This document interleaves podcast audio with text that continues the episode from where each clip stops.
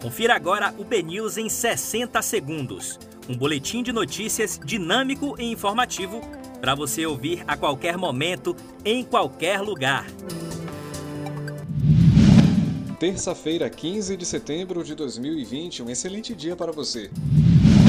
Eu sou Léo Barçan, vamos aos destaques do BNews 60 segundos.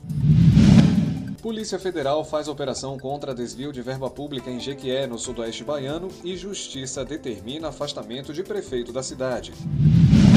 PT e PSB chegam a acordo e Fabiola Mansur será a vice de Major Denise Santiago na disputa pela Prefeitura de Salvador.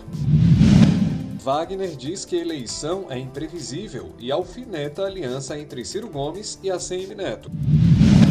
Bolsonaro decide efetivar Pazuello como ministro da Saúde.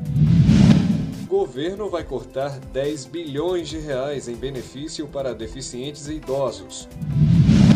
Líderes temem que evangélicos derrubem veto de Bolsonaro sobre isenção de igrejas. Presidente do STF, Luiz Fux, obriga empresas a estarem em dia com o fisco para pedir recuperação judicial.